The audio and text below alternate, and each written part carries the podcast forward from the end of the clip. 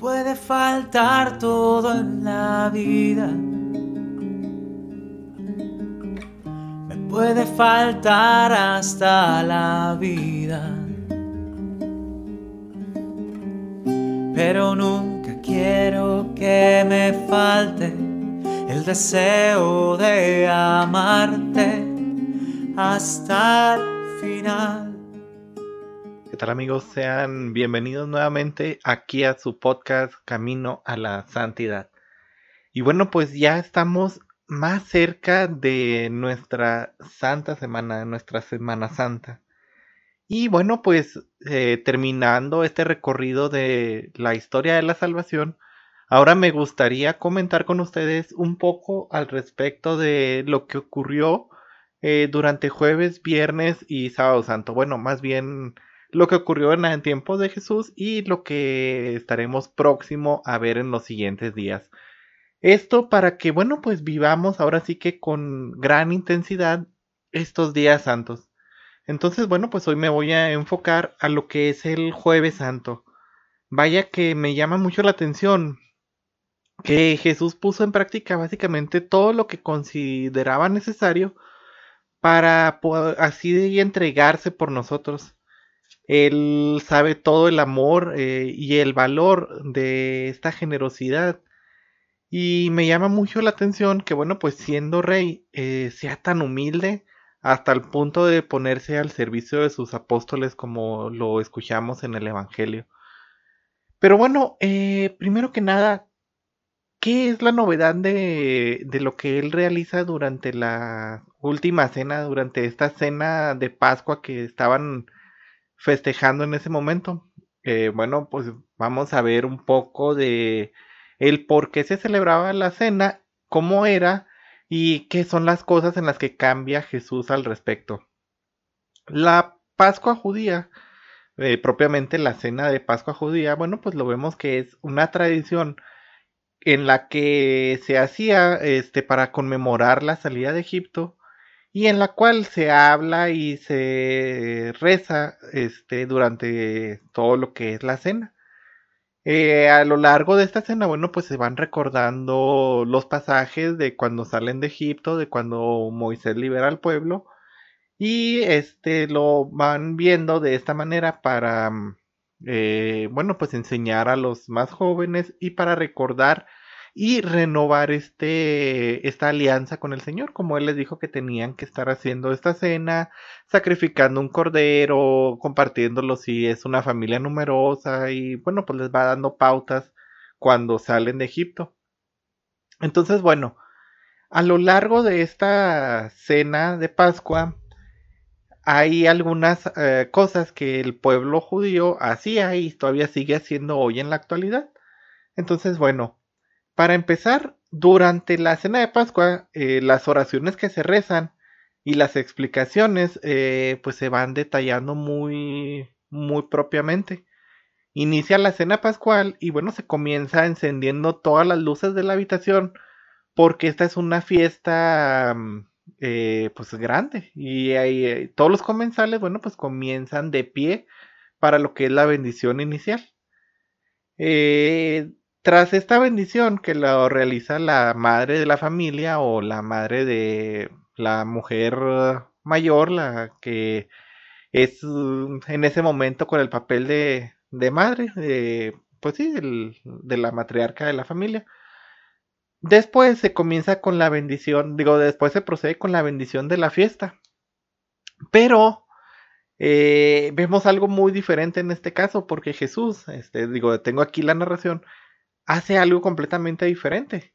En vez de comenzar con estas bendiciones propias, lo primero que hace es hacer el servicio de los esclavos en ese entonces o de los siervos.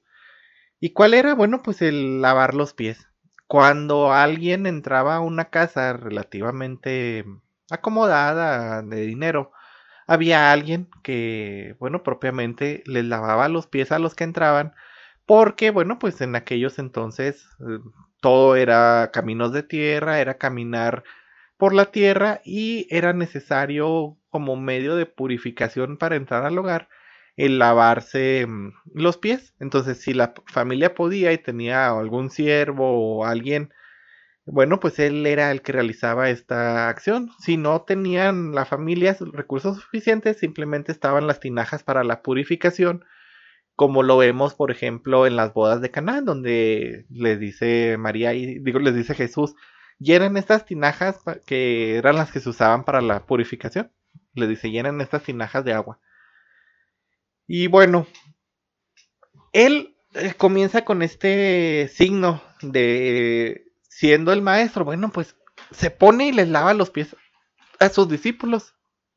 Tanto es la extrañación, porque bueno, pues ellos lo veían como su gran maestro, como alguien muy respetado.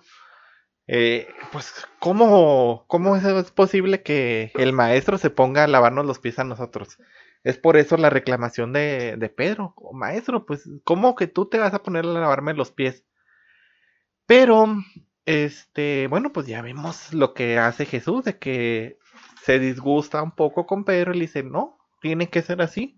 O si no, no vas a tener parte conmigo en el paraíso. De esta manera, Jesús al lavar los pies de sus apóstoles, lo hace como un signo de este amor que le tiene a la humanidad de esta fraternidad, del servicio y de la solidaridad, de reconciliar eh, al mundo, reconciliar a sus hermanos con su padre. Él, bueno, pues viene y, no se encuentra eh, fuera de nuestra realidad. Y aparte, de esta manera, quiere reconciliar a los que ya iban peleados en ese momento. Vemos, por ejemplo, que algunos apóstoles ya estaban un poco peleados uh, por las palabras de la mamá de Santiago y Juan, que le pide a Jesús que sus hijos se sienten a su derecha y a su izquierda. Y así hubo algunos disgustos entre el camino de su vida a Jerusalén. Entonces, bueno, Jesús de esta manera les enseña a sus apóstoles que hay que servir con humildad, que no hay que estarnos peleando, hay que ser generosos con nuestros hermanos, tal como Él lo está haciendo con, ellos, con sus discípulos. Podemos comparar eh, este pasaje con el pasaje del perfume. Este, vemos, por ejemplo, este servicio o ayuda que está haciendo esta mujer cuando derrama el perfume sobre, sobre Jesús, este, al ofrecer gratuitamente este aroma. Eh, un aroma precioso, un aroma de nardo, dice el Evangelio, un aroma exquisito. Así Jesús quiere ofrecer como un perfume eh, este gesto a sus, discípulos. Bueno, pues para enseñarles este amor que les tiene y para enseñarles esa humildad con la que ellos deben de servir. Eh, bueno, regresando a la cena pascual, bueno, pues ya Em, se sientan, termina esto, se sientan y empieza propiamente la cena. Se hace esta primera bendición de la que ya hablamos y luego se pasaba a la bendición de la fiesta. Eh, todos se sientan a lo largo de la mesa y bueno, pues cada participante agarra un pequeño plato con lo que es agua salada y otro plato que contiene las hierbas amargas, todas estas hierbas, rábano, este matza, se llama este, alguna otra que otra hierba amarga, eh, hay hierbas verdes y bueno, las introduce dentro de, de, este plato con agua y las consume. Aquí este, pasa algo muy interesante porque la cena tradicional judía, bueno, pues se servían cuatro copas, eh, cuatro copas principales, digo, durante la cena se podía beber más vino, pero se servían cuatro copas principales y es justamente en la bendición de la fiesta cuando este se toma la primera copa de vino. Eh, se toma la copa y luego se pasa a esto que les menciono de mojar las hierbas amargas en agua salada. Esto era como una forma de decir, bueno, vamos a iniciar este esta cena santa eh, dando gracias con el fruto de la vid y el comer las hierbas amargas era un recordatorio de aquel tiempo de esclavitud en Egipto, era un recordatorio de cuando ellos se encontraban cautivos en Egipto y de todo ese tiempo que pasaron ahí. Entonces esto era la forma de recordarlo mediante las hierbas amargas. Después se hace el relato propio de la salida de Egipto. Se leía el Evangelio, digo, perdón, se leían las lecturas. Y bueno, este, la mayoría de los judíos, ya, bueno, todos los judíos en realidad ya se sabían estas lecturas de memoria. Entonces, bueno, pues se hace mm, la lectura en la que va interactuando el más joven, en este caso el hijo más joven, y él va preguntando al que está celebrando, al padre de familia, le va preguntando el significado del panásimo, le está significando el, le pregunta el significado de las hierbas amargas, le pregunta el por qué se moja dos veces las hierbas amargas en, en esta agua salada. Muy probablemente, este, dicen algunos estudiosos, que este papel le correspondió a Juan, al apóstol San Juan, porque bueno, pues era el más joven de todos los discípulos de Jesús, entonces él era el que empezaba a hacer estas preguntas y Jesús, este, en este caso, en una cena tradicional judía, el padre de familia pues iba diciendo el significado de todo esto. Entonces decía, por ejemplo, ¿cuál es el significado del Cordero Pascual? Y ya el padre de familia, en este caso el papel de Jesús, pues iba respondiendo. Terminada todo el relato, este, bueno, terminadas todas las preguntas, se leía ahora sí el relato o se narraba, como les digo, ya se lo sabían de memoria. Y bueno, se procedía a una oración por la acción de gracias, este, en este caso, por la liberación de Egipto. Después de recitar todo, se levantaban y se ponían a recitar el Salmo 113, en el cual pues se daba gracias por la salida de Israel. Eh, después de, de estas mm, bendiciones iniciales propiamente, se pasaba a la bendición de la comida. Hasta aquí Jesús sigue sin hacer algo muy fuera de lo común.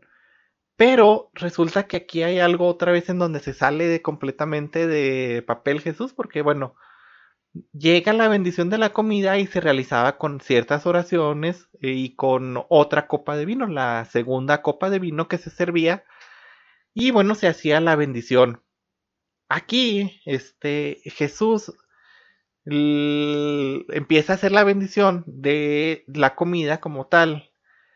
Y es cuando dice, tomen y coman todos de, de este pan, porque este es mi cuerpo. O sea, ya quitó por completo todo lo que estamos viendo de la celebración tradicional. Entonces, las bendiciones que normalmente se utilizaban las deja de un lado. Ahí, por ejemplo, se comía otra vez, el, se comía el panásimo la primera vez que se comía y se volvía a comer por una segunda vez las hierbas amargas, pero ahora mezcladas con este panásimo. Ah, también para recordar este, cómo fue la salida de Egipto apresurada, cómo fue la salida eh, con hasta cierto punto temor, salir corriendo y todo. Entonces, esta era la, la bendición que se hacía y era cómo se recordaba esta señal. Pero Jesús aquí cambia por completo y empieza a decir, bueno, pues este, vamos a bendecir eh, y este es mi cuerpo. Pues los apóstoles se han de haber quedado así como que, ¿qué, qué, nos está tratando de decir? ¿A qué se refiere con que su cuerpo... Qué raro Jesús, ¿por qué nos cambió un poco? Ya después lo vemos, por ejemplo, en su resurrección, que ellos reconocen este gesto cuando los discípulos de Maús comparten el pan con él. Y es cuando los reconocen y dicen, Él es el Señor, porque Él hizo esto en la cena pascual. Bueno, eh, terminada la bendición de la comida, se realizaba ahora sí como tal la comida. Eh, se llevaba a cabo la comida, pues se va a platicar, ya se había tomado la segunda copa de vino. Y bueno, pues a platicar, a comer, a convivir este sanamente. Después, terminada la cena, como bien dice el Evangelio, eh, terminada la cena, tomó el cáliz. Eh, durante terminar la cena pascual, eh, originalmente los judíos bendecían una tercera copa de vino. Esta tercera copa de vino, pues era como dar gracias al Señor este hasta la eternidad, darle gracias porque nos había nutrido con esta comida, porque nos sigue sosteniendo, porque nos sigue favoreciendo, nos sigue dando este sustento y como una parte de dar gracias por esta salida de Egipto, por esta liberación. Es ahí cuando se comía el matda, este ya mezclado con el otro parte del panásimo. El mazda, no sé si lo mencionó bien, es algo, una pasta dulce, hecha con comida, digo, con frutas, hecha con eh, alimentos dulces, que realmente sabía muy rico. Ya me ha tocado eh, consumirla en una cena pascual que hicimos en alguna ocasión en el seminario, cuando estaba en el seminario, pues. Y este, riquísimo, riquísimo. Entonces, bueno, pues se comía eh, aquí este pedazo de, de pan, de panásimo con este dulce que simbolizaba esta liberación de Egipto y este dulce de ya ser libres, de ser un pueblo libre y que pues Dios había cumplido esa promesa de darles la tierra prometida, o al menos sacarlos de Egipto y llevarlos a la tierra prometida. Entonces, bueno, Aquí se iba haciendo también una serie de charlas en las que se iba diciendo cómo rompió las cadenas de la esclavitud, cómo el Señor había hecho votos con su pueblo, etc. Pero Jesús vuelve a cambiar todo por completo y les dice, tomen, esta tercera copa es la copa de mi sangre que será entregada por ustedes, etcétera, etcétera. Entonces los judíos eran así como, los apóstoles, perdón, era así como que, ah, caray, otra vez nos está cambiando las cosas. ¿A qué quiere hacer referencia con esto de que este es su cáliz eh, de su sangre? ¿Cómo, cómo está esto? Y bueno, aquí ocurre otro punto muy importante, porque aquí es donde les dice, hagan esto en memoria mía. Aquí es donde, mediante estos signos que va haciendo Jesús durante la cena, los instituye como sacerdotes, les da ese poder de consagrar la Sagrada Eucaristía y les está dando el mandato de que lo hagan para todas las generaciones, o sea, desde entonces lo seguimos recordando cada día en misa, cada domingo especialmente, este signo tan hermoso de eh, comer el cuerpo y la sangre de nuestro Señor. Y aquí es donde otro punto importante durante esta cena se instituye esa primera mm, Eucaristía, podríamos decirlo propiamente, esa primera misa se inaugura y les da el mandato de hacerlo eh, desde ahí hasta la eternidad y aparte les da el poder a ellos como primeros sacerdotes, primeros obispos de nuestra Santa Iglesia. Este es algo muy, muy bello. Todos estos gestos que está queriendo hacer Jesús. Eh, y más aún de que todo lo que ha estado haciendo en preparación antes, incluso el dónde se iba a celebrar, lo está haciendo porque quería celebrarlo con sus apóstoles, quería llegar a este punto y no que fuera arrestado antes. Por eso les dice, vayan al pueblo, ahí se van a encontrar con tal persona, más o menos así síganlo y ahí va a ser la, cena. Para que de esta manera Judas no supiera dónde iba a ser la cena y no dijera antes para que llegaran ahí a la casa. Él quería preparar esta cena con sus discípulos y quería mm, hacerlo de tal modo que ellos, bueno, pues eh, vieran todos estos signos y en el que pudiera transferirles este poder y en el que pudiera darles estas últimas enseñanzas de su humildad, de su amor y anticipando un poco lo que sería su propia pasión, anticipando como les dice, esta es mi carne que será entregada por ustedes, esta es mi sangre que será derramada por ustedes. Él los está preparando para las próximas horas en las que va a sufrir una gran agonía y se va a entregar por nosotros.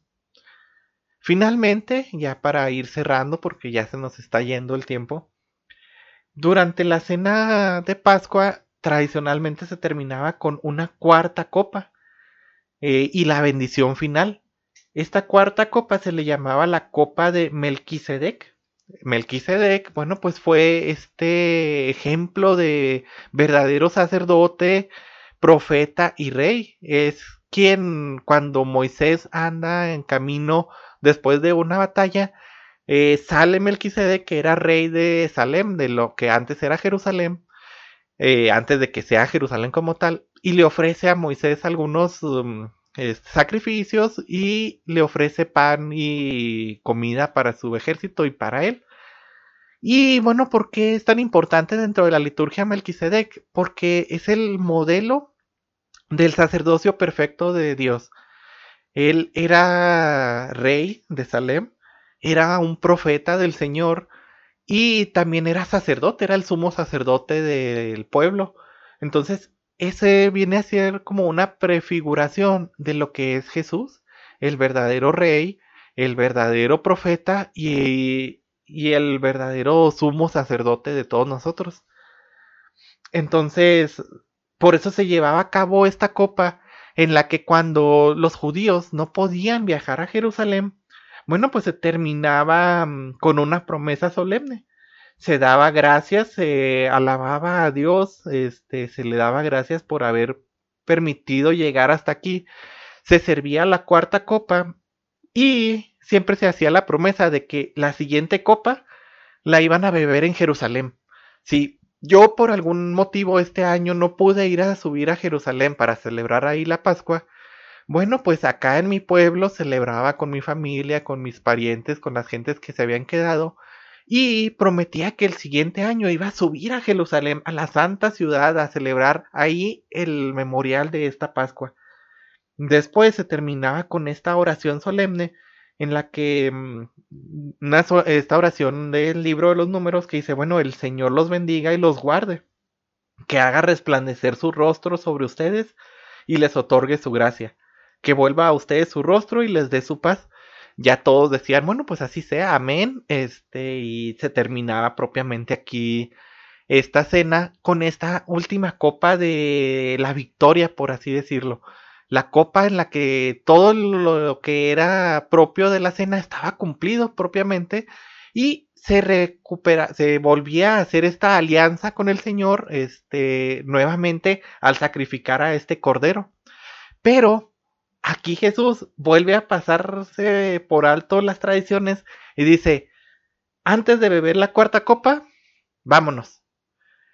Por eso cuando les dice, les aseguro que no volveré a beber del fruto de la vid durante la tercera copa, les está diciendo realmente lo que iba a pasar. No voy a volver a beber porque ya no vamos a volver a beber la cuarta copa, la copa de la plenitud, la copa de dar gracias, la copa de que todo está cumplido sino que la beberé con ustedes hasta que esté de nuevo con mi Padre, hasta mi resurrección. Y esta cuarta copa es de la que hemos estado hablando a grandes rasgos en los últimos días, cuando les mencionaba de que durante su pasión, bueno, se realiza este sacrificio de la cuarta copa. Primero nos lo menciona aquí, en la última cena ya no volveré de la cuarta copa. Y cuando iba a llegar este momento de terminar, dar cierre a esta cena pascual, les dice a sus discípulos, vámonos, vamos a orar. Durante la oración en el huerto le dice al Señor, por favor, Señor, que no pase por esta copa amarga, pero si no, si es tu voluntad, que así sea entonces. Tomaré de este eh, trago de esta copa amarga y cuando finalmente está clavado en la cruz y dice, tengo sed, le arriman el vinagre, que bueno, el vinagre es parte de lo que, la misma fermentación del vino, pero pues de otro tipo de fermentación, este, diferente, ya un poco más maduro la fermentación y demás. Entonces, cuando toma de este cáliz, cuando toma de este vinagre, es cuando dice, todo está cumplido. Al fin, la cena pascual se ha terminado. Al fin hemos llegado al final de esta cena pascual en la cual se ha cumplido el sacrificio del cordero y se ha cumplido de manera plena. Al fin el cordero de Dios se ha sacrificado por la humanidad. Vean qué hermoso. Él no quiere terminar la cena en el momento con sus discípulos porque la termina en el momento de su muerte, cuando por fin da gracias al Señor al beber este trago amargo, al beber la cuarta copa de esta plenitud en la que se termina por completo este sacrificio del nuevo Cordero y se sella la nueva alianza. Bueno, hermanos, esto ha sido todo de mi parte. Nos hemos alargado un poco, tal vez así sean durante los próximos dos días, los siguientes dos temas. Espero que no les canse unos minutos de más. Y bueno, este, nos seguimos viendo el próximo eh, jueves para hablar eh, ahora sí de el Viernes Santo. Eso es todo de mi parte. Muchas gracias por acompañarme y nos vemos. Que Dios los bendiga. Hasta la locura te amo, Señor. Ya no quedan dudas en mi corazón de que te amo, de te amo.